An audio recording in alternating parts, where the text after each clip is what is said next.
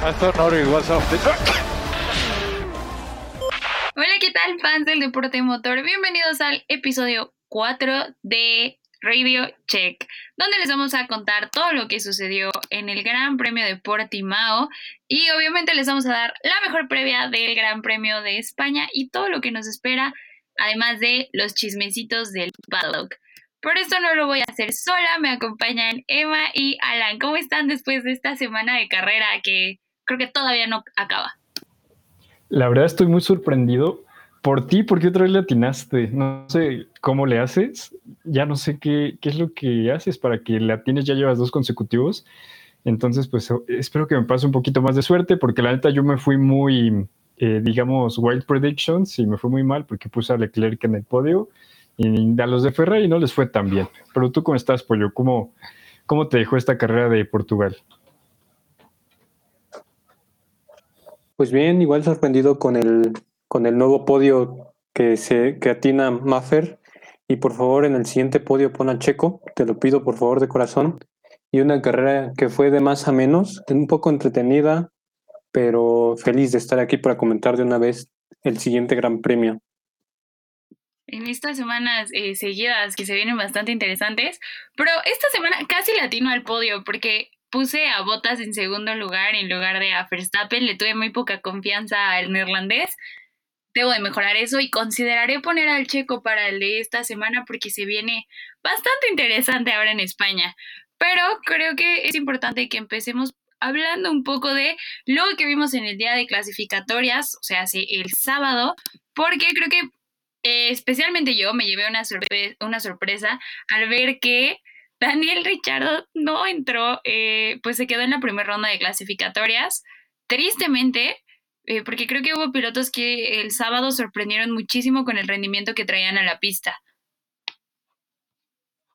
Sí, sí, fue toda una sorpresa ver a, nuestro hombre Richardo fuera de la, de la Q2 y también por ahí otro nombre que se quedó fuera fue Stroll, o sea, hubo varias sorpresas, sobre todo en, en la Q1 y en la Q2. En la Q3 pues ya se relajó un poquito el asunto, pero sobre todo en la Q1 y la Q2, como que en la Q2 los neumáticos fueron mejor que en la Q3 y cosas así por el estilo que, que, que pues denotaron que este gran premio fue un poco más raro de lo normal.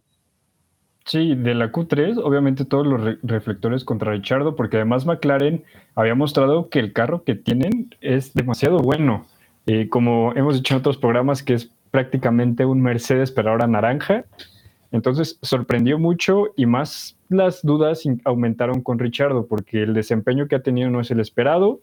Eh, pero bueno, pasando a la Q2, me parece que la gran sorpresa fue George, George Russell para clasificarse porque aparte terminó en onceavo, estuvo a nada de pasar a la Q1 que lo ha hecho. La verdad es que creo que este fin de semana los... Este fin de semana los Williams lo hicieron bastante bien, como tú dices, George, eh, George Russell se fue. Eh, ha sorprendido a todos, porque creo que yo no me esperaba ver a los Williams también en las clasificatorias. Y otro hombre que también nos sorprendió, que mencionaron a su compañero ahorita por el mal, eh, por el mal performance que tuvo, pero él sorprende, y es Sebastián Vettel, que después de que desde 2020 en Silverstone no consiguiera pasar a Q3, si no me equivoco. Q3, sí. Ah, Q3. Este, eh, este fin de semana nos sorprende a todos y logra, logra pasar hasta esta ronda, que creo que aparte hay que destacar aquí que el auto que traía las mejoras de Aston Martin era el de Lance Stroll, no el de Sebastian Vettel. Entonces yo creo que él escuchó como el programa de la semana pasada, dijo, ya estoy harto de que digan que no doy una y se puso las pilas para esta clasificatoria que empezó me parece en una, bueno, que terminó las clasificatorias en una muy buena posición para el rendimiento que había mostrado en lo que va de la temporada. Sí, una décima posición para salir, pues es una buena posición para, para Aston Martin. Al final en la carrera no, no lograron hacer nada, pero ya hablaremos de eso a continuación. Y otro hombre que se quedó fuera en la Q2 y que se esperaba tal vez un poquito más de él que ya se estuviera adaptando un poquito mejor era Fernando Alonso, que clasificó catorceavo, pero en la carrera igual se recuperó impresionante. Y otra cosa que no había pasado en, en las clasificaciones de las carreras pasadas es que Carlos Sainz superara a su compañero, a Leclerc, en las, en las cuales esta vez quedó quinto, fue el, digamos que fue el primer lugar fuera de Mercedes y de Red Bull, eh, porque pasó lo normal, la verdad. Primero eh, Bottas, bueno, no lo normal, porque Bottas fue el, primero, eh, después de eh, Hamilton, Verstappen, Pérez y ahora sí Sainz. Entonces, eh, yo creo que esta es una buena noticia para la escudería saber que en realidad existe esta competitividad interna y que le hace muy bien no solamente al equipo, sino también a la Fórmula 1. Sí, estoy de acuerdo contigo. Creo que eso sí, la competitividad se vivió al máximo este fin de semana. Y justo mencionas a Hamilton, que creo que ahí hubo una cosa bien curiosa con Botas, que de repente parece que no rinde y de repente nos sorprende con la pole position. Pero eh, creo que también aquí es importante, rapidísimo, mencionar lo de Hamilton, que hizo la vuelta en 1.17 y luego ya no lo pudo repetir. Creo que se tuvo que haber guardado ese tiempo para la última vuelta. Y por la parte de Verstappen, creo que este es un circuito que le cuesta muchísimo trabajo, independientemente de la posición que tuvo el año pasado, que fue de tercer lugar al final de la carrera, este fin de semana tuvo muchísimos errores saliéndose de la pista. Creo que es algo raro en él, no, no, no estamos acostumbrados a verlo cometer tantos errores, pero este fin de semana creo que sí se le complicó bastante el circuito y controlar el monoplaza para evitar estos errores.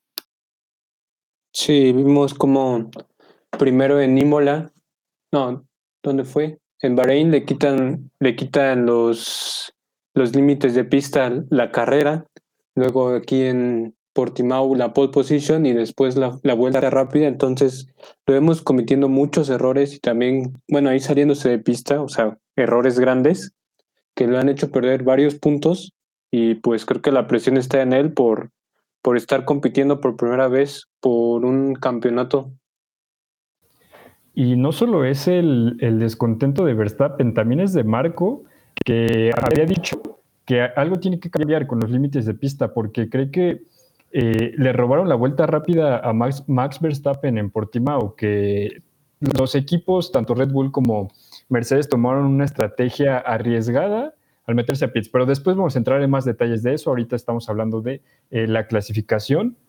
Entonces, muy sorprendente lo que hizo Bottas en quedar en, en, pole position y me parece que el único que tiene pendiente esa asignatura pues es el Checo Pérez. Ya quedó en segundo, pero esperamos que pueda quedar en la pole. En la pole, sí, bien dices. Y también, pues sí, un, una pole position un poco extraña. La Q3 fue muy rara de ver. Me acuerdo que la estábamos viendo Samir y yo juntos y a todos nos hizo raro porque pues nadie pudo mejorar sus tiempos en, las, en su última vuelta y pues aún así Bottas quedó en la pole position por .007 décimas o más bien segundos.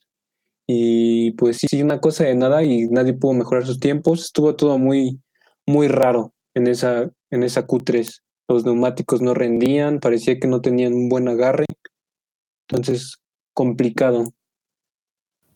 Siendo sincero creo que ha sido hasta ahorita la clasificación menos cerrada de. O sea, es cierto que, que estuvieron muy cerquita es Hamilton y Bottas, pero me parece que no fue tan emocionante como nos tenían acostumbrados en las últimas carreras.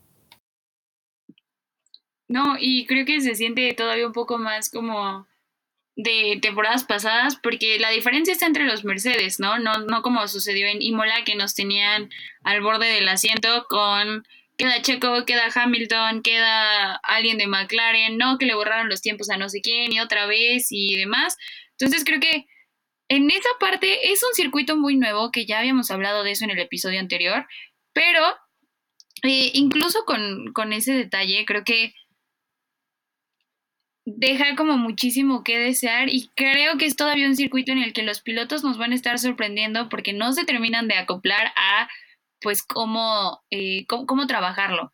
Y justo mencionas lo de las llantas, ¿no? Que me parece algo muy curioso porque utilizaron una estrategia que les funcionó en las clasificatorias y luego llegaron al día de carrera como con una completamente distinta, pero ya vamos a hablar de eso ahorita que entremos de lleno a la previa de la carrera.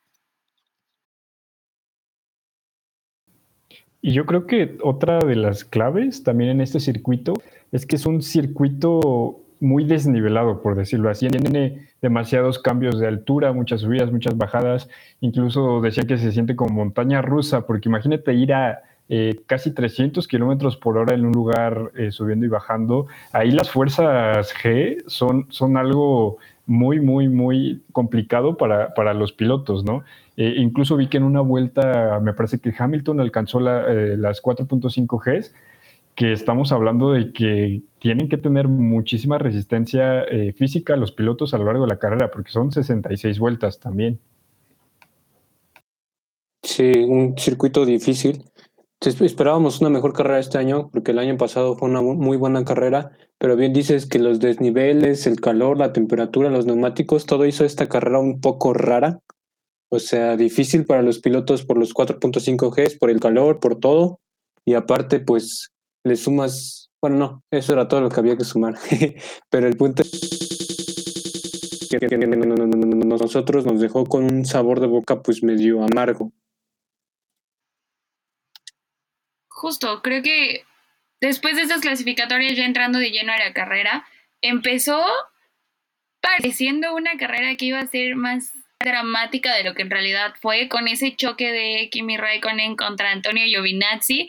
Creo que dijo, la verdad no sé qué le pasó, se vio como un amateur porque era en una línea recta, ni siquiera fue en una curva y provoca el primer, bueno, el primer eh, safety car de, de, la carrera que creo que no cambia tanto las cosas para cómo fue el desarrollo del Gran Premio, pero pues sí es importante mencionar que un piloto con tanta experiencia teniendo estos errores, sí es como curioso.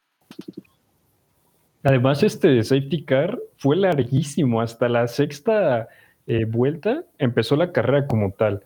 Entonces, yo creo que afectó el inicio nada más, aunque eh, también vimos que al checo le sigue costando mucho trabajo el inicio de la carrera, porque inició en cuarto y en la primera curva o en las primeras dos curvas ya lo había rebasado Sainz. Entonces, eh, no sé, le falta agresividad, le falta confianza al inicio. me parece que eso es el, el punto débil del mexicano. Sí, arrancó muy, muy lento, muy tibio, igual como siempre, ya saben que me gusta esa palabra, porque pues lo rebasó Sainz y tras el reinicio después del safety car, pues pasó a Sainz en un movimiento muy bonito, pero pues también lo pasó Norris y pues eso le costó varios, varios, muchos segundos de la carrera. Entonces, pues sí tiene que mejorar en esa confianza y ya veremos en España que pues es un circuito muy aburrido, pero como todos lo conocen a la perfección por porque antes se hacían ahí las pruebas, pues ya veremos cómo se adapta. Pero, ¿qué tal el inicio de nuestro consentido de Richardo? La verdad que qué gran inicio, porque... Pero, ¿qué tal el inicio de, yo diría el novio de, de este podcast, ¿no? De Danny Rich porque le fue horrible en la, en la Q1, como habíamos dicho, se quedó fuera, pero dijo, mira, no hay problema, si por menso me caigo, por fregón me levanto, y vaya que se levantó porque eh, pasó del lugar 16 al lugar 13, subió posiciones, eh, un arranque eh, en general muy bueno, es cierto que los carros de adelante eran muy, muy inferiores a lo que trae ahorita McLaren, ¿no? Pero tú, ¿qué impresiones te dejó Richard Omar? Creo que me dejó deseando mucho en la clasificatoria y después llega la carrera para pues cerrar un poquito mejor. Lo vi, creo que un tanto más agresivo de lo que lo habíamos visto en otros grandes premios. Eh, me parece que al final, como tú dices, fue subiendo poco a poco, pero al final cierra bien, si no me equivoco, con una novena posición. Entonces queda justo detrás de, de su compañero de Lando Norris. Entonces creo que McLaren como tal tuvo una buena carrera. Creo que a Daniel Richardo está mejorando poco a poco, pero sí me hace falta todavía verlo tan explosivo como solía ser en las veces que llegó a ganar en Renault. Entonces, creo que hay detallitos que hay que ponerle atención para que este fin de semana que llegue a España, pues nos deje con un mejor sabor de boca. Aún así, sí lo vi mucho mejor, más recordando más al Richardo que ganó en Red Bull y al de los dos podios del año pasado en Renault. O sea, ya lo vimos mejor, con más confianza. A lo mejor solo solo era igual que Checo empezar desde atrás, y pues que, que siga mejorando porque pues, lo, queremos allá arriba peleando con, con Sainz, con Leclerc, con Norris, por, por, por, el quinto puesto, a veces por un podio, a veces ahí está por una carrera ganada, cosas así. que mencionas a un piloto que no la- de los... Digan algo. Adelante, Mafer. Gracias. Que de hecho mencionas a un piloto que eh, de repente nos gusta hablar bastante, pero ahorita no, no, no lo hemos tocado, que es Carlos Sainz, que termina las cuales bastante bien, empieza en quinta posición y le toca ser creo que el conejillo de indias para Ferrari y para todos los pilotos, porque como les mencionaba eh, hace un poquito, eh, pues en las clasificatorias les funcionó cierta estrategia de, de gomas y cosa que ya no pudieron repetir en la carrera, o eso fue algo que yo noté porque se les desacomodó todo, y agarran a Sainz como conejillo de pruebas, porque a diferencia de eh, pues el resto de los pilotos, cuando Sainz para, le cambian los neumáticos a intermedios en vez de duros, y pues obviamente de ahí su rendimiento bajó considerablemente, tanto así que terminó en una pole número, en un, perdón, en una pole, en una posición número 11, eh, después de haber empezado bien la carrera. Entonces creo que ahí no sé qué tanto fue la habilidad del piloto o si fue un error en la estrategia que al final pues le, lo pudieron ajustar, pero creo que sí fue un poco triste con el, esfuerzo que puso en clasificatorias y cómo terminó rindiendo en la carrera. Sí, yo creo que fue más algo de la estrategia de, de Ferrari, como dices, aunque fue un poco raro porque a, a Norris le aplicaron la misma estrategia y pues con él sí, sí, sí, sirvió, quedó en quinto lugar, todo muy bien, pero pues fue como que algo ahí de, pues no sé, los coches no se adaptaron igual en este circuito, lo vimos desde las, desde las prácticas, que pues cada coche de repente rendía, de repente no rendía, y pues Sainz fue, ahora sí que fue el que salió perdiendo en esta carrera. Además, Sainz no se caracteriza por ser un piloto que, que cuide las, las, ruedas, ¿no? Como por ejemplo Checo Pérez, como con la experiencia de Hamilton. Eh, entonces, yo creo que también eso tuvo que ver mucho en la decisión que toma eh, Ferrari. Y pues yo creo que al final sí también le faltó lo que menciona, administrar un poquito eh, mejor las llantas. Entonces, yo creo que en general fue buena carrera para Ferrari. Nos, la verdad nos dejó eh, para más, esperábamos mucho más de ellos. No nos decepcionaron, diría que estuvieron dentro del, de los eh, límites, de los estándares. Aún así, esta carrera pues sabíamos que se caracterizaba y se pensaba que iba a ser a una sola eh, parada en pits y así fue para todos los equipos, a excepción de Red Bull y Mercedes, pero eso ya fue por otra estrategia. Entonces yo creo que sí, se pueden haber esperado un poquito más para cambiar las, las llantas a Sainz con quien pudieron haberlo hecho un poquito antes fue con Checo. Pobrecito con sus llantas de cincuenta y tantos, cincuenta y tantas vueltas, ya lo querían dejar hasta, hasta España con esas llantas. Pero es aplaudirle, creo que el mexicano lo hace muy bien porque sabemos que es un maestrazo en conservar las llantas y lo logra a la perfección en esta carrera. Creo que el único pero es que, como dices, sí lo tuvieron que haber hecho antes, no tanto por la duración, sino porque hay que recordar que duró 10 vueltas y eran en las últimas, liderando la carrera, eh, por encima de Hamilton, que no lograba pasarlo. Y después de esa parada de los pits, pues termina en cuarto lugar. Entonces creo que sí, como dijimos al inicio, sí le cuesta muchísimo el, el arranque, pero durante la carrera se vio bastante bien. Terminar, pasar de primero por la parte de pits, llegar a cuarto, no me parece nada malo. Se lleva, pues al final, la mención de piloto del día pero creo que cada vez estamos más cerca de verlo en un podio. Genuinamente me asusté cuando lo vi en primera posición porque dije, mi fantasy, hasta aquí llegó.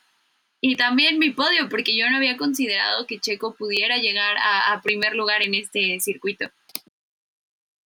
No es que Chris Horner parecía niño chiquito comiendo papas de que otra ya, otra ya. Eh, no, ahora sí esta es la última. Y vuelta tras vuelta nosotros decíamos, no, ahora sí ya va a pasar Checo. No pasaba, ya va a pasar, no pasaba hasta la 44, pero cuando lideraba se encontraba a 18, 19 segundos de botas. Y la, no, si no es que hasta 20. Pero generalmente pues el promedio de tiempo que se pierde al pasar a, boxes es 25 segundos.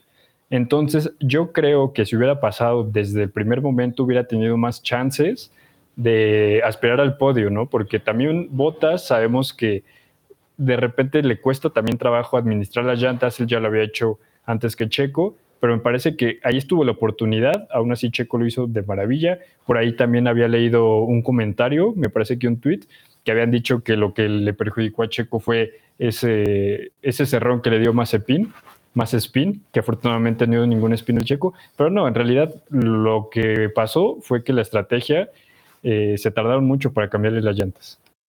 Sí, quedamos como tontos, Emil y yo, porque dijimos, no, yo creo ya ahorita en la 30 ya le cambian las llantas. Y luego, no, en la 40 ya le cambian las llantas. Y pues no, hasta que quisieron cambiar las llantas, pero pues yo creo que sí fue un poco más asunto de estrategia. Querían que frenara un poco más ahí a, a Hamilton para que Max se pudiera acercar un poco más, cosa que no, que no sirvió. También querían, a lo mejor por ahí había un safety car, ya sabemos que más spin es bueno causándolos, y pues tampoco hubo. Entonces, pues al principio estaba un poco enojado, pensé que podría haber tenido más oportunidades de un podio checo si, si lo hubieran cambiado antes, pero pues a lo mejor fue más como una apuesta de Red Bull para ver qué, qué podía pasar.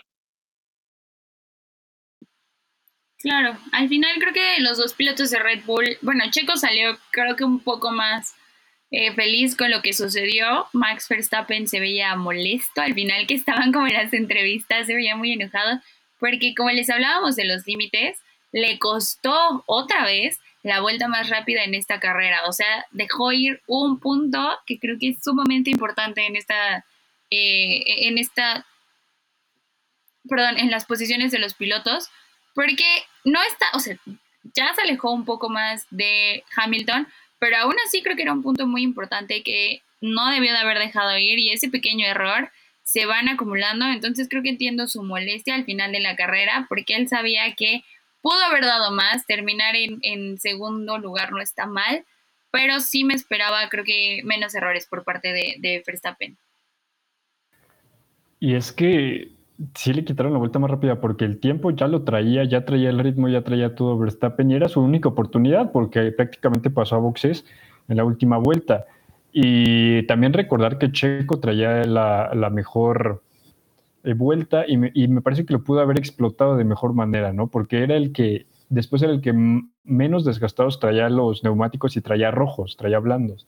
Entonces tenía la oportunidad de recortar el tiempo con botas y evitar que pasara lo que pasó que fue que volviera a entrar botas a boxes para que le cambiaran las llantas a, blandas. Y aún así me parece que ahí también batalló Checo, ¿no? Otra vez con el tiempo a una sola vuelta. Eh, aún así, como dices, Maffer, los, los perjudicó mucho eh, los límites de la pista, ¿no? Pero me parece que eh, estuvo, bien decidido por parte de la FIA. Sí, pues ahí este, pues nos enoja a los, a los fans este año de Red Bull y, pero pues al final de cuentas es lo justo. Si hubiera sido Botas, me imagino que hubiera pasado lo mismo. Ahí vimos inconformidad por Max porque pues decía que la 14 no estaba siendo este, regulada, pero pues sí era la, creo que la 2, la 4 y la 14 y la 15 o algo así por el estilo. Entonces pues, pues ahora sí que sí fue su error y pues esa rivalidad entre Max y las límites de pista pues la vemos desde hace años que le quitan y le quitan cosas. Otro equipo del que no hemos hablado hoy es Alpine. Ya saben que yo soy un buen crítico de Alpine, que he dicho que los odio y los he criticado con, con mi alma, pero estas semanas se vieron bien, o sea, ya están por delante de Alfa Tauri, ya pues Aston Martin no va a levantar ni levanta, así que pues a lo mejor, a lo mejor los podemos ver ahí peleando con, con McLaren y Ferrari en un futuro, pero al menos este fin de semana dejaron un buen sabor de boca quedando sexto y séptimo. Sí, sexto y séptimo o séptimo y octavo, no recuerdo. Entonces, pues a lo mejor las mejoras eh, tan misteriosas que mencionaban sí dieron frutos. Pues parece ser que sí, además Ocon me parece que ya también está retomando su nivel eh, que yo a tener la temporada pasada, ya hace dos temporadas, me parece que que está defendiendo más su puesto también en la Fórmula 1 porque sabemos que una mala temporada lo podría dejar sin ningún, sin, ningún asiento, ¿no? Entonces yo creo que ahorita pues Ocon está dando la cara el equipo, Alonso también hizo una carrera muy sólida en general, eh, se vio, bueno, dejó unas eh, sensaciones muy buenas. Además, su estrategia fue adecuada, también eh, recordando que Alonso fue de los últimos pilotos que pasaron también a, a boxes y aún así eh, también mantuvo las llantas. Entonces, hay que, así nos ponemos de pie, le aplaudimos a Alonso, que pues ya viene el Gran Premio de España, que en un ratito lo mencionamos, todavía no me meto en eso. No, y creo que traen, este, este fin de semana sí dieron un buen performance, muy distinto a lo que nos tenían acostumbrados en los GPs anteriores. Entonces creo que sí es eh, digno de aplaudirles lo que hicieron este fin.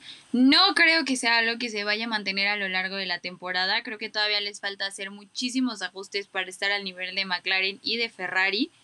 Pero eh, por lo menos dan indicios de que no van a tener una temporada tan desastrosa como habíamos pronosticado en un inicio. Y sí, otro, otro piloto que sumó puntos, me parece, fue Gasly.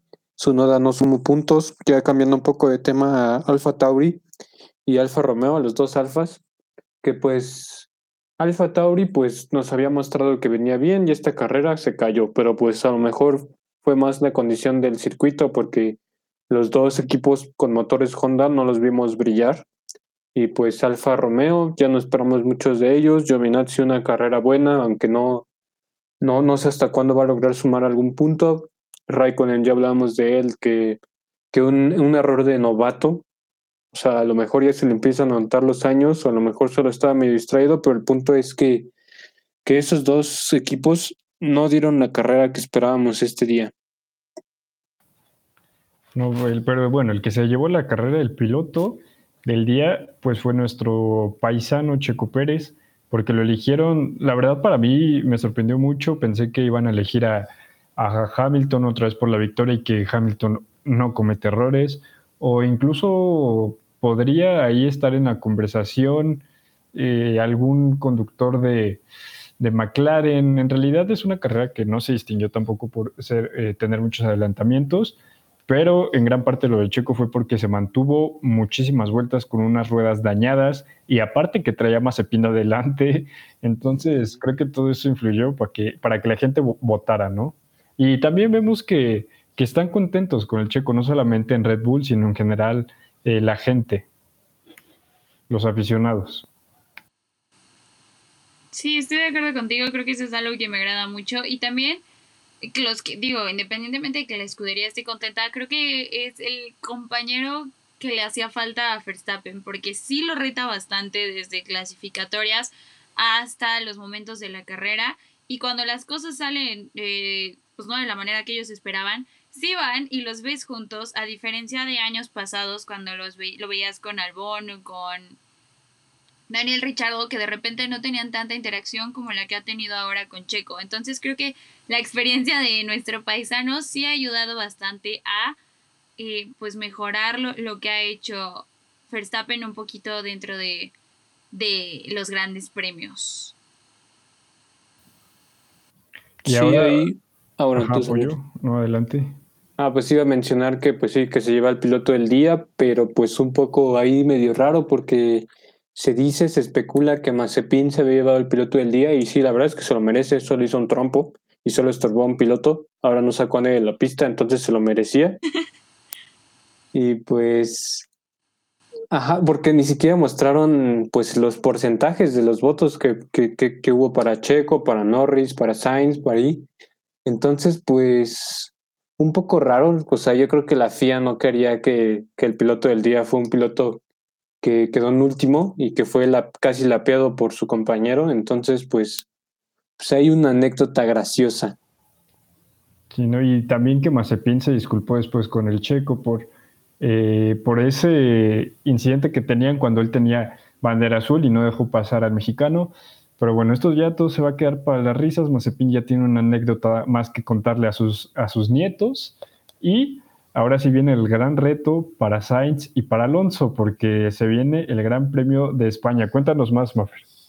Sí, claro, un eh, gran premio que como les mencionaba, eh, Pollo ya es muy conocido, de repente un poco aburrido porque antes se hacían aquí las pruebas, pero me parece que va a ser uno, este año va a ser uno de los más interesantes a ver, justo porque regresa Fernando Alonso y si de por sí ya teníamos como, ya siempre que eh, son las carreras, y uno de estos dos españoles eh, rebasa al otro, siempre se siente la tensión. Entonces creo que aquí va a ser clave para este circuito es un poco más tranquilo que el de Portugal, pero aún así va a ser algo interesante. Em, va a ser el circuito Barcelona-Cataluña, entonces va a estar creo que bastante eh, interesante cómo vamos a ver los, a los pilotos este fin de semana.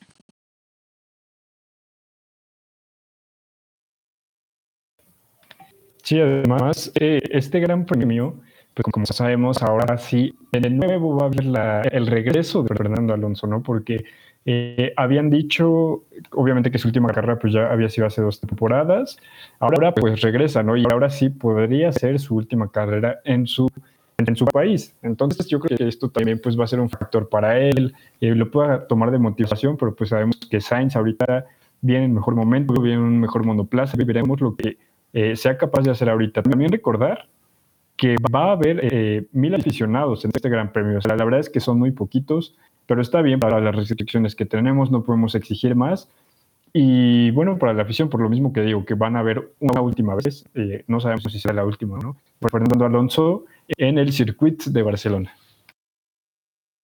Y esperemos que, que dé una buena carrera, eh, porque pues el año pasado, el año pasado no hubo carrera, volviendo, pero el año antepasado, en 2019, este, pues fue una carrera pues ya saben, aburrida, ¿no? No esperamos más de España, que pues fue el podio que todos conocemos, Hamilton, Bottas, Verstappen y ya de ahí pues Vettel y, Leclerc.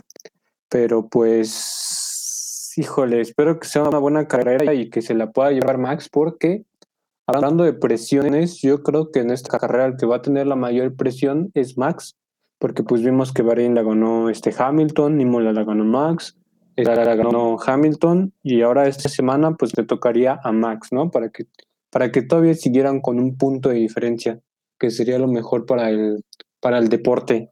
Entonces yo me voy con que la presión la tiene Max. Estoy de acuerdo contigo, sobre todo porque también es oportunidad de que en este circuito, que no me parece uno tan complicado, porque no tiene tantas curvas como Imola o como el de Portugal, creo que Sí, es muy importante recalcar que tiene que hacer lo, lo, posible por evitar los errores que vimos la semana pasada y que ha estado teniendo a lo largo de esta temporada. Y creo que este gran premio es crucial en general para ambos pilotos de Red Bull, porque pues sí, Checo está pasando por un proceso eh, completamente distinto de reconstrucción, pero sí es importante que en este premio demuestre que no se queda nada más como en un, ah, bueno, di unas buenas vueltas, pero luego ya no pude mantenerme al nivel o competirle a los otros pilotos. Entonces creo que en realidad la presión no está nada más en Verstappen, sino en ambos pilotos de la escudería de Red Bull. Sí, y él ya habló también respecto a este gran premio porque sabemos que es una semana corta, ¿no? Eh, los pilotos no tienen oportunidad de recuperarse totalmente. Muchos piensan que, una carrera eh, no implica más que manejar 66 vueltas, que, que se te cansa todas las pompis, pues las traes mojadas de puro sudor, bueno, en fin. Eh, en realidad, pues es mucho desgaste el que se vive, ¿no? En una sola carrera. Entonces, los pilotos vamos a ver qué tanto les afecta que sea una semana corta, porque prácticamente el domingo terminó la carrera y el viernes ya van a tener que estar en las prácticas, ¿no? O sea, prácticamente cuatro días eh, de recuperación y quitando el viaje, que el viaje no es tan largo, pero aún así también tiene que ver con el cansancio. Entonces también este factor vamos a ver qué tanto les afecta. Creo que tienes un poco una obsesión con, las pompis mojadas de los no, Es que yo tomo cuatro horas de clase en línea y me sudan las pompis. Imagínate andar manejando a esas condiciones, ¿cuánto les ha de sudar? pues se me olvidó que me iba a comentar, así que le cederé la palabra a Maffer. Amable, muchas gracias, Pollo. Pues creo que hablar un poquito de las estrategias que pueden tener estos pilotos, bueno, más bien estas escuderías, creo que es sumamente importante porque no nada más va a servir para definir su estrategia en términos de este gran premio, sino que como lo mencionábamos, es un circuito en el que como es no tan complejo como otros. Las escuderías pues lo conocen como para lanzar algunas pruebas de, ah, le voy a cambiar algo de monoplaza a ver si jala. Lo hacen, lo tienden a hacer en este circuito. Eh, sé que por ser semana corta no espero ver muchos cambios en las monoplazas por lo mismo, pero creo que sí va a ser importante cómo se va. Ah, es el circuito perfecto también para ver la adaptación de todos los pilotos a sus eh, monoplazas, porque al final de cuentas en los otros sí podía haber algunas ahí complicaciones de, no, es que los límites, que las curvas, el clima y demás pueden presentar ahí como alguna traba. Pero creo que en un circuito como este es un poco más complicado de ver y obviamente aquí vamos a ver qué tanto pueden evolucionar para eh, pues los monoplazas del 2022. También creo que es algo importante de este circuito. Es como, creo que punto clave para esta temporada y la que sigue. Y respecto a lo que mencionas de las mejoras, el que ya habló fue Sebastián Vettel, que sabemos que ha tenido un, un desempeño regular, tirándola malo, siendo sinceros, con Aston Martin, porque Aston Martin no ha rendido lo que se esperaba, pero eh, ya mencionó que para Barcelona van a tener un par de mejoras, no mencionó cuáles tampoco. Eh, o sea, si cuentas el chisme, Betel, cuéntalo completo, por favor. Pero bueno, el punto es que dijo que con suerte pues iban a ser más competitivos porque aún eh, no tenían el mismo ritmo que Alfa Tauri ni con Alpine, que la verdad ya compararte con Alpine ahorita en estos momentos, pues la verdad creo que sí es un poco preocupante lo que está viviendo, ¿no? Además de esto, también dijo que una de las decisiones que, tomó el equipo fue dar las nuevas partes primero a Stroll. Y algo que, pues es sorprendente, pero dice que no le molestó porque dice que Stroll ya tiene más tiempo con el carro, con la escudería, entonces pues que respeta la decisión, ¿no? Pero entonces Aston Martin veremos qué, qué tanto mejora en este fin de semana. Y creo que no le convenía quejarse porque digo, lo mencionamos antes, eh, a Stroll no le fue bien y traía estos nuevos eh, los cambios en, la en el monoplaza y Fetel que no los traía pues lo hizo un poquito mejor que su compañero. Entonces creo que no le convenía tanto quejarse, pero si este fin de semana ya van a aplicar los cambios a ambos monoplazas, creo que va a ser importante ver qué tanto se desarrolla Fetel entonces para ver si es cuestión de los pilotos o si los cambios ya de plano no le van a servir a Aston Martin y tienen que cambiar la dirección hacia donde están evolucionando. Creo que entonces es una carrera crucial principalmente para ellos que están definiendo todavía el rumbo de sus monoplazas y también, eh, lo, lo veníamos mencionando, para Mercedes, para terminar de ver qué tan presionados van a estar en el resto de la temporada por Red Bull y Mercedes, que creo que ahorita son los dos que de repente sí le pueden meter el pie, para llevarse el título de constructores. Y sí, esta carrera es importante, sobre todo porque es un circuito más balanceado que los otros, que los últimos dos que vimos, en donde pues sí podemos ver realmente pues cuál es el equipo que está dominando actualmente, ¿no? Porque vimos Bahrein y claramente vimos que era Red Bull, sacándole 400, 400 décimas a, a Mercedes, en la pole position.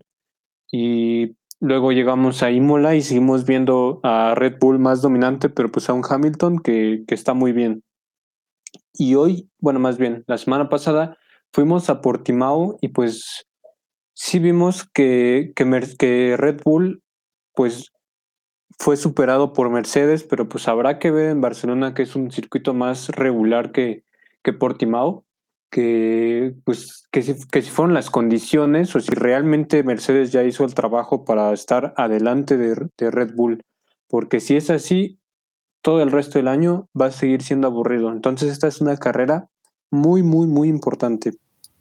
Demasiado. Y, y, siguiendo con las mejoras también, hay que mencionar a Ferrari porque sabemos que uno de los problemas, como ya lo mencionamos, fue el desgaste de las llantas, porque les costó mucho trabajo mantenerlas durante las vueltas. Entonces, pues se pusieron a analizar, dijimos, vamos a ver qué onda con las llantas. Entonces, eh, hicieron varios eh, eh, análisis, estudios en las llantas, entonces ya están examinando las razones que, provocaron la degradación temprana de, de, las llantas, especialmente las medias, y con Carlos Sainz, porque en eso fue donde más sufrieron. Entonces, van a checar, van a ver qué, tienen que hacer, si le van a tener que cambiar en, la tracción, en el manejo de la potencia, porque cuando haces un estudio de esto no solamente tienes que ver las llantas, tienes que ver cada parte del carro y cómo afecta. Entonces esta va a ser una prueba importante que va a hacer Ferrari. Veremos si hacen cambios importantes o lo dejan también a, a consideración de Sainz y de las estrategias que decidan tomar. Creo que sí lo tienen que tomar en mente y también ahí considerar el factor clima porque a pesar de que estos días ha estado soleado en España, específicamente en Barcelona, se tiene pronosticado que el domingo haya precipitaciones. Estas no creo que sean muy buenas noticias para todos. Va a ser la carrera creo que un poco más interesante si llega a llover porque la experiencia va a volver a ganar, pero obviamente va a complicar el desarrollo que vamos a ver en las escuderías y si querían probar cosas no va a ser el momento que tenían en mente. Uy, por favor ya no menciones la lluvia porque sí, sí da miedo que llueva. Entonces, algo más les iba a comentar de este circuito, pero no lo recuerdo muy bien. Eh, ah, ¿Qué se espera de cada escudería? Pues espero que Mercedes y Red Bull den una pelea muy, muy reñida entre ellos, a lo mismo, que Ferrari y McLaren, y más desarrollo de Alpine, que pues si siguen con los desarrollos que trajeron a Portimao, pues a lo mejor y si los vemos ahí batallando todavía por el, por el tercer lugar o por el cuarto ya de perdida. Y Aston Martin, pues no espero nada de ellos. Eh, y pues ya eso es todo. También espero ver a Alfa Tauri mejor recuperándose porque pues esta carrera no fue la mejor para ellos, pero pues como digo, tampoco fue la mejor para Red Bull. O sea que a lo mejor tuvo que ver ahí algo un poquito con, con el motor Honda y con todos los componentes que comparten. Entonces, pues espero más de, de Alfa Tauri. ¿Tú, Samir, qué esperas de, de, los equipos en esta carrera? Pues ahora sí, yo también espero que Red Bull gane una carrera. Yo espero, creo que ya le surge, porque si se siguen distanciando en el campeonato, campeonato de constructores, perdón, yo creo que va a ser un poquito más difícil, ¿no? Eh, respecto a otras escuderías, espero que McLaren también retome su nivel, eh, especial, en especial Lando Norris, porque sabemos que es un piloto joven, pero me parece que dentro de los jóvenes, eh, a excepción de Max Verstappen, es el mejor que hay ahorita en la Fórmula 1, ¿no? También por el carro que tiene. Y también, pues, recordar que Hamilton ha ganado el Gran Premio de España en cuatro ocasiones consecutivas. Si lo gana, va a ser la quinta vez, el quinto año seguido que conquiste Barcelona y Verstappen ya también lo ganó en 2016 en una de sus primeras temporadas. Entonces, pues vamos a ver qué pasa en el siguiente episodio de Verstappen contra Lewis Hamilton. Otro dato curioso, por si lo quieren saber, y si no, pues ya aún así se los voy a contar, es que en el 2012 me parece que en este circuito fue la última victoria de Williams, con Pastor Maldonado, también el último venezolano, si no me parece que es el único que ha ganado una carrera de Fórmula 1, ¿no? Entonces, pues ya tienen algo más que contar para que ya acá se vean más expertos cuando hablen de la Fórmula 1. No, y específicamente de Barcelona, la verdad, muy buenos datos curiosos. Y ya que mencionas esto de Hamilton, yo creo que va a ser un factor importante porque sabemos lo ambicioso que es y probablemente va a querer ir por este récord. Y creo que aquí, más allá de qué esperamos de las escuderías, la pregunta que tiene a todos mordiéndose las uñas es, ¿qué español va a dar un mejor rendimiento este fin de semana en su casa. Ambos están en condiciones similares, digo, no voy a decir que las escuderías están iguales, pero sí están en condiciones parecidas porque ambos están adaptando a un nuevo monoplaza. Entonces, ¿cuál de estos dos creen que vamos a decir se lleva la carrera? Yo pongo a Sainz arriba de Alonso. Entonces, pues así como dijo Dui, el futuro es hoy, oíste viejo, porque eh, Sainz, la verdad es que ya lo había comentado, trae un mejor monoplaza, trae un mejor ritmo, en, o sea, en él como profesional. Y también yo creo que afecta y ha afectado mucho el factor de que Alonso va regresando a la Fórmula 1, ¿no? No tuvo la temporada pasada actividad, bueno, tuvo ahí una que otra práctica en Fórmula 1, pero yo creo que sí afecta alejarte una temporada por completo de los monoplazas eh, aún así la experiencia obviamente va a pesar, va a pesar que su casa van a creer lo mejor, pero yo creo que Sainz va a terminar mejor.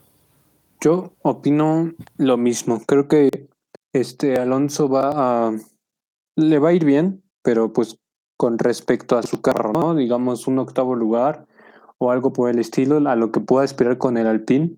Y Sainz sí lo veo como que con un con mucha o sea, sí veo que le puede ir muy bien en esta carrera, pues porque el Ferrari hemos visto que se adapta muy bien a, los circuitos. Entonces, yo creo que Sainz a lo mejor puede quedar ahí por un quinto o un sexto y Alonso por lo que le, pueda llegar a dar el Alpine.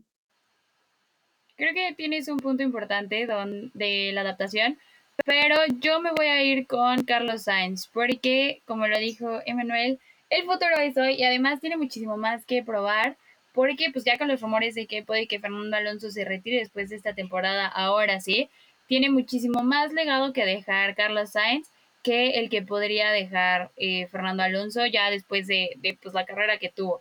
Entonces yo lo pondré a él, creo que tiene más que demostrar y también tiene mejor monoplaza. No digo que los Alpine no lo estén haciendo bien, pero no lo están haciendo mejor que los Ferrari. Y creo que esta vez sí van a priorizar el monoplaza de, eh, de Sainz, nada más por el hecho de que están pues corriendo el GP de su casa. Y creo que con esto nos da pie para empezar a hablar de nuestros pronósticos, aquí los podios. Y los quiero escuchar porque creo que esta va a ser una carrera interesante. Entonces, ¿quiénes creen que vayan a ganar esta carrera? Yo ahora sí creo que es el momento de Verstappen. Creo que gran parte de la carrera se va a definir de lo que hagamos el sábado, de la clasificación. Entonces voy a decir que el que se va a llevar la pole position va a ser Verstappen. Y por esto también va a ganar la carrera, porque también ya sabemos eh, que este es un circuito que no se caracteriza por tener eh, demasiados eh, rebases, overtakes, como le quieran decir. Entonces yo creo que Verstappen va a ganar esta carrera, después le va a seguir Hamilton y me voy a ir con el checo ahora sí. Entonces, así va a quedar mi podio. Y la sorpresa de este día es que Sainz va a quedar top 5. Eh, mi podio, híjole, es que ya, ya dije el mismo dos veces, creo. Pero. Tres. No, dos, dos, dos, porque el de Bahrein fue después. Entonces, híjole, es que va a depender mucho de la clasificación y pues yo, yo veo a Max con una clasificación muy fuerte, entonces nos vamos con Max en primer lugar. En segundo lugar, es que le quiero variar el asunto. Pero bueno, en segundo lugar ponemos a Checo, su primer podio del año. Ha conseguido un podio ya en, en Barcelona. Se le va a hacer imposible rebasar. Y en tercer lugar Hamilton. Yo creo que ahí la diferencia más que nada pues va a ser el, este, la clasificación y el arranque, que pues sabemos que Checo no es muy bueno para el arranque, pero así, así lo pongo. O sea, los mismos pilotos, pero en otro orden, con un 1-2 de Red Bull que emparejaría las cosas. Y la sorpresa, la sorpresa, vamos por, por algo pues difícil de predecir. Yo diría que Alonso no termina la carrera. Así nada más una predicción un poco sacada de onda. Sí, Wild. Pero bueno, ya salamos nosotros, ya dijimos nuestro podio, entonces pues yo ya salamos al Checo, a Verstappen y a Hamilton, no importa nada lo que digamos. Pero tú, por favor, Maffer, los afortunados, por favor, para también. Porque ya van dos Para cambiar mi fantasy, ¿no? lo que digas. Híjole, no sé, este viene complicado, ¿eh? Pero, a ver, el primer lugar. Checo, checo, checo. Híjole, la verdad, mi corazón de verdad me dice dáselo a Checo pero acá viéndolo desde un punto de vista objetivo, por las condiciones climatológicas que se prevén y por lo que les mencionaba de que es muy ambicioso, el primer lugar se lo lleva Hamilton sin dudas. Este GP lo vuelve a ganar él. En segundo lugar, voy a poner... Híjole, es que no creo que una semana vaya a bastar para que Verstappen mejore su, su concentración. Voy a poner mi corazón primero esta vez. En segundo lugar voy a poner al Chiquito Pérez. Y en tercero, pero no menos importante, voy a poner a Lando Norris. Creo que es el podio más arriesgado que me ha aventado en todo lo que va de, de, de Radio Check. Pero veo a estos tres pilotos con las posibilidades de ganar. Hay un Max Verstappen en cuarto, que creo que esa sería también la sorpresa de la, de la carrera. Y al igual que Emma, yo creo que no voy a poner a Sainz en un top 5, pero sí lo voy a poner en un top 10. Esta carrera se la lleva, como español, se la lleva Sainz. Y ahora sí, vámonos con las Híjole. Ahora sí. Ahora sí, pero gracias, Maffer, por poner a Checo en el podio. Ya era justo. Es que veo fe. Si llueve, tiene más oportunidades porque su experiencia va a salir a lucir. Y como dicen en Barcelona, 99% eh, de probabilidades, 1% de fe. Ahí está, mi 1% de fe es el checo. Pero ahora sí, vámonos de lleno con los chismecitos de el Paddock, ¿qué tienen que contarnos esta semana? Empezamos por las sorprendentes o no tan sorprendentes. ¿Por cuáles dicen? Por las no tan sorprendentes. Ok, entonces por las no sorprendentes, ¿quién, quién me quiere, bueno, quién nos quiere contar lo de eh, los asistentes en Mónaco? Eh, si quieres tú, Mafer. O si quieres, no, Mafer. Eh, creo que no quiere, así que vas Creo que no quiere, así que yo lo diré. Los asistentes se confirma que el Gran Premio de Mónaco, que al principio estaba pues un poco, bueno, yo sí lo ponía un poco en duda porque pues los premios urbanos ahora sí que son los que más peligraban por la asistencia de la gente, pero ya se confirma, se va a hacer el Gran Premio de Mónaco con el 40% de asistencia. O sea, va a salir más caro el boleto, pero si tienes un yate lo puedes ir a ver gratis. No, y aparte, pues al ser Así un, que- Un yate. Ajá, un yate y qué? sí, sí. no, no, no, No, un- que yo iba a decir, si tienes un yate o un departamento como de niño lo tenía Leclerc y desde ahí veía el Gran Premio de Mónaco. Sí, o sea, si naciste en familia pri- privilegiada, lo puedes ver gratis. desde tu hogar. Pero es que aparte creo que es importante mencionar que eh, ya tienen el plan para tenerlo, para que sea un evento seguro, obviamente, contando con las pruebas PCRs, cómo va a estar todo el acceso y demás. Pero es que también del año pasado que ya habían vendido entradas, porque obviamente no podían hacer esperar a los fanáticos, ya tenían creo que 4.000 entradas vendidas para este gran premio. Entonces creo que también era importante que ahorita se pudiera hacer algo con que ahorita se pudiera hacer algo con esas entradas para que no perdieran la inversión. Sí, sí, sí. Ahora sí, Samir, ¿por qué no pasamos con la impactante? Con el chismecito impactante. Bueno, vamos primero eh, con una nota impa- impactante, perdón, porque eh, ex eh, director en jefe de eh, Renault, ahora conocido como Alpine, ya tiene trabajo, ahora sí, eh, ya, ya encontró un lugar donde estar y también entra dentro de los motores, perdón, de los deportes de motor, y es que ahora va a trabajar en Mecacom, que es una empresa que desarrolla y ensambla motores para Fórmula 2 y Fórmula 3. Entonces, pues ahora se separa un ratito de Fórmula 1, sin embargo, va a Fórmula 2 y Fórmula 3. La verdad me da felicidad eh, por Cyril. Es un, es un gran jefe, de, bueno, fue un gran jefe de escudería y ahorita eh, pues va a asesorar al grupo de Mecacrom, ¿no? Y la otra, ahora sí, agárrense porque esta está muy buena. Fíjense que pues ya saben que los periódicos y los medios de comunicación saben cosas, ¿no? Y saben cosas que son muy buenas. Entonces el, el periódico de Daily Mail, eh, por ahí alguien fue chismoso en Renault, en, perdón, en Mercedes, obviamente fue alguien anónimo, que dice que ya se está perdiendo confianza en botas. Y dicen que hay una, así es literal, voy a, voy a citar, hay cierta agitación en la fábrica por causa de Valtteri. Y es cierto eh, que el que va a llegar a reemplazarlo, obviamente, es Russell. Y mencionó que podría ser reemplazado antes de que acabe el año. Entonces, me parece que es algo sorprendente que ya dentro de Mercedes se esté mencionando el cambio de pilotos, porque la verdad es algo que nadie, nadie espera. Y también mencionó que un punto difícil fue lo que se vivió en Bahrein, lo que pasó entre Bottas y Russell, aunque pues todavía falta mucho por temporada y dicen que eh, no lo van a tener fácil por el título, todo depende de esto. Y cerró diciendo que en Red Bull eh, mostraron apoyo abierto a Gasly y a Albon, pero pues ya sabemos lo que pasó, ¿no? Mucho apoyo por parte de Chris Horner y al final terminaron siendo eh, reemplazados los dos, salieron de la escudería y ahorita también hay un apoyo abierto para Valtteri Bottas, pero dentro de Mercedes saben que las cosas son otras y poquito a poquito se está viendo por aquí que Bottas podría salir antes de que termine la temporada. ¿Ustedes cómo ven esto? Uy, uy, uy, uy. Tomas un, tocas un tema delicado, porque pues sí, ya lo he dicho yo, que Botas cuando Checo se, se adapta al 100%, pues vaya, no creo que haya forma de que Botas le pueda ganar a Checo. Es un buen piloto, pero pues no tan buen piloto. Entonces, uy, uy, uy, que, que lo cambien en media temporada, pues sí sería todo un, bombazo. y, sobre todo por Russell, ¿no? Un piloto tan joven del que decimos que va a ser un próximo campeón del mundo y decimos muchas cosas. Y entre más se pueda acelerar ese cambio, pues mejor. Siempre y cuando Red Bull gane el título. Eso es todo lo que, lo que deseo este año. Híjole, creo que lo habíamos hablado en programas, en episodios anteriores, perdón.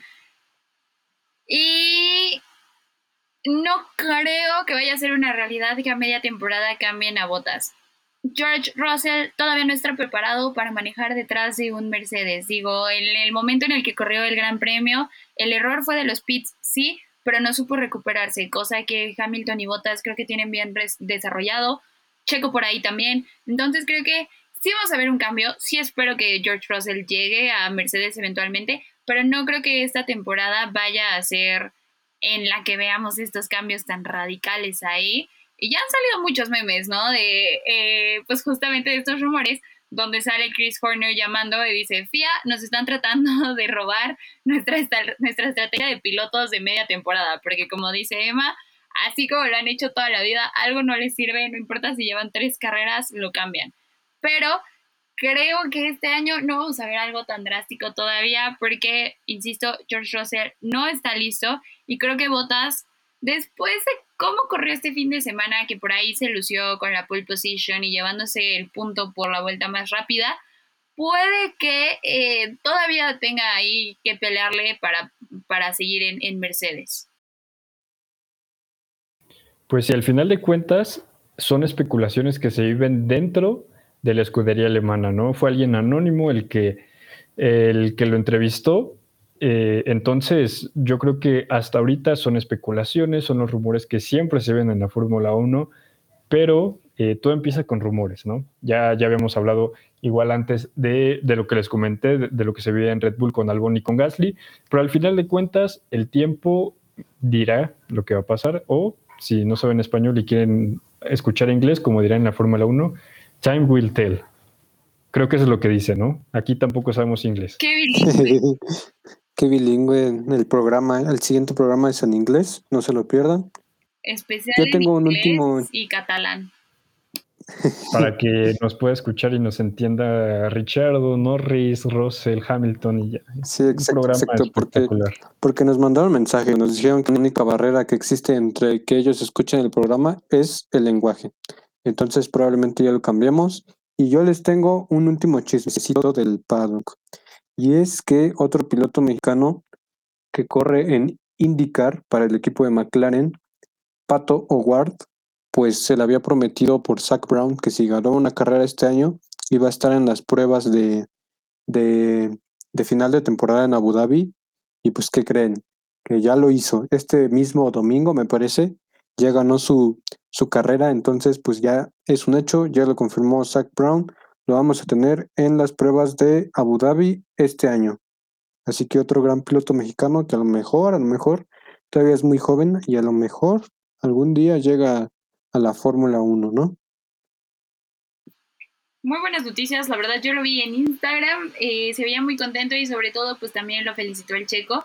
Creo que son buenas noticias para el deporte motor en México porque creo que tiene una afición muy grande, a pesar de que solo hay un piloto mexicano en la Fórmula 1 entonces el hecho de que otro piloto esté llegando a estas alturas va a ser interesante. Ya tenemos otro motivo para querer ver el gran, bueno, las pruebas de Abu Dhabi y estar al pendiente de los movimientos que hagan en McLaren para ver qué tan pronto podemos ver a otro piloto mexicano en la pista. Sí, grandes noticias para el automovilismo mexicano en general de los deportes de motor, porque eh, pues ya también tenemos al viejo conocido Esteban Gutiérrez, que en su momento corrió para Haas. Eh, la verdad, en la Fórmula 1 tuvo un paso, pues ahí medio eh, difícil, eh, la verdad. Pero bueno, ahorita también en, Fórmula E ha tenido sus que con Mercedes. Entonces, yo creo que los mexicanos en los deportes de motor han hecho un trabajo decente porque no es nada fácil estar en, en una mm, diría liga profesional, pero la Fórmula 1 no la veo como una liga. Entonces, para estar en un deporte como profesional, especialmente en automovilismo, deportes de motor, es complicado y, demostramos que eh, tenemos competitividad. Justo, creo que esto, esta, esta noticia va a abrir las puertas para que muchos otros también se animen ahí a empezar a probarse, ir a correr go-karts. Entonces, eh, son muy buenas noticias para eh, pues nuestra rama de deporte motor. Pero... Pues sí, ya igual cuando hagamos nosotros nuestros spins en nuestro carro, pues ya iremos también, ¿no? A hacer prácticas. Va a estar buenísimo. Le vamos a hacer la competencia a más spin. De repente. Vamos a, ver, a driftear. Justo. Pero de repente va a ser quién dio más vueltas, el equipo de Radio Check o más spin. Pues ya, ya después veremos. Justamente.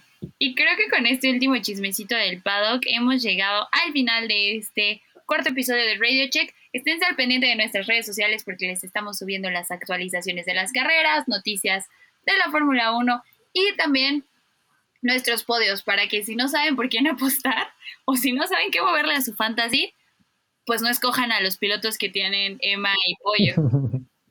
Por favor, no. A los de Maffer apuéstenle su colegiatura si quieren, o su beca. Tampoco se emocionen tanto, luego ahí doy, luego ahí estoy agüita de mar, entonces ojo, mucho ojo. Sí, también no, sean ludópatas. Por no, nosotros aquí traemos, aquí en traemos el glosario a todo lo que da, el glosario inglés, anglosajón, español, hispanohablante, como le quieran decir, ¿no? Pero aquí traemos de todo. Vamos a tener nuestro especial políglota eventualmente. Exactamente. Así que, pues es una bonita manera de despedirnos ahora sí.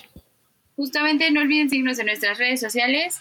No se pierdan el gran premio, que por cierto no les habíamos recordado. no hemos dicho horarios. Emma. Exacto. No, no, no. Justo eh, se las digo ahora mismo. Cinco y media me parece la práctica uno, a las ocho la dos. Cinco y media o cuatro y media me parece, pero eso me lo confirman en un segundo. Tiempo, yo no, no. Ahora sí. Mm, no, hombre. Mira, ahora Ciudad de México, la carrera, el Gran Premio, domingo 2 de mayo, 8 9 de la mañana. 9 de la mañana. 8 de, la mañana. ah, pónganse de acuerdo. Son 9 de la mañana. Ok. Ciudad de México. Ok. Entonces no vamos a tener que madrugar, lo van a ver. Eh, por si tampoco saben dónde verlo, en Fox Premium Action o pues Fórmula 1 TV Pro. Ya saben que esto de la privatización de estas cosas, pues ya las plataformas de streaming, pues ya no podemos ver nada porque nos cobran mucho. Pero pues como si son como Maffer, lo pueden ver en Sports Bay. ¿Sí o no, Ma? Gracias por... Eh, sí, sí, sí, claro, lo, pueden ver ahí. Tiene distintos canales, pueden ver las carreras de manera gratuita, entonces aprovechen si ustedes no son eh, usuarios de estos dos servicios de streaming que mencionó Emma. Pero bueno, ahora sí, ya saben cuándo va a ser eh, la carrera. ¿Ya mencionaste las prácticas, Pollo, o todavía no? Eh, pues las estaba mencionando, pero me dijiste que estaban mal, así que por favor, menciónalas tú. ah, no, pues es que en este programa eh, andamos nosotros con todo, ¿verdad? Pero en un momento, se los digo porque también ya cerré todo. Va a estar buena la edición de este cachito. Ah, lo, voy a dejar así, todo, todo, todo, que se echan este cacho todo. Bueno, ya escucharon que nuestro eh, productor es un huevón.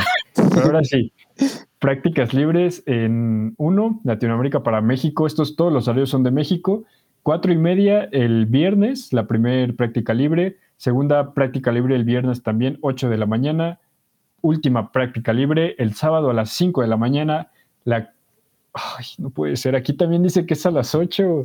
Sí, entonces el, el, productor huevón ya se dieron cuenta que estaba bien. Clasificación a las 8 de la mañana y carrera a las 8 de la mañana el día domingo 9 de mayo. Bueno, está bien. Ahí le recortas, por favor, lo que esté mal. No. Ah, bueno. Qué fiesta. Es que en, en Marca Claro dice, bueno, ya vámonos. Vámonos. Ok, 8 de la mañana le dejamos ahí. Si se despertaron y no hay nada, pues ya era a las 9, pero despiértense a las 8 mejor. Por si acaso, es más, sirve que se ponen a desayunar y ya si se equivocan, nos suben la foto de su desayuno ahí a, y nos etiquetan a Radio Check como me desperté a las 8 de la mañana para nada, que valga la pena. De, por valga la pena la confusión de esa Exacto, por su culpa me desperté más temprano, pero, ya aprovecharon una hora más de su día. Exactamente, siendo productivos desde las 8 de la mañana, que Y el según domingo. nosotros a esa hora es el gran premio. Pero con esa hora sí nos vamos a despedir antes de seguir equivocándonos con fechas y horarios. Y no olviden que nos escuchamos la próxima semana el jueves para platicar todo lo que sucedió en este gran premio de España. Muchas Adiós. gracias. Hasta la próxima, hasta el siguiente jueves.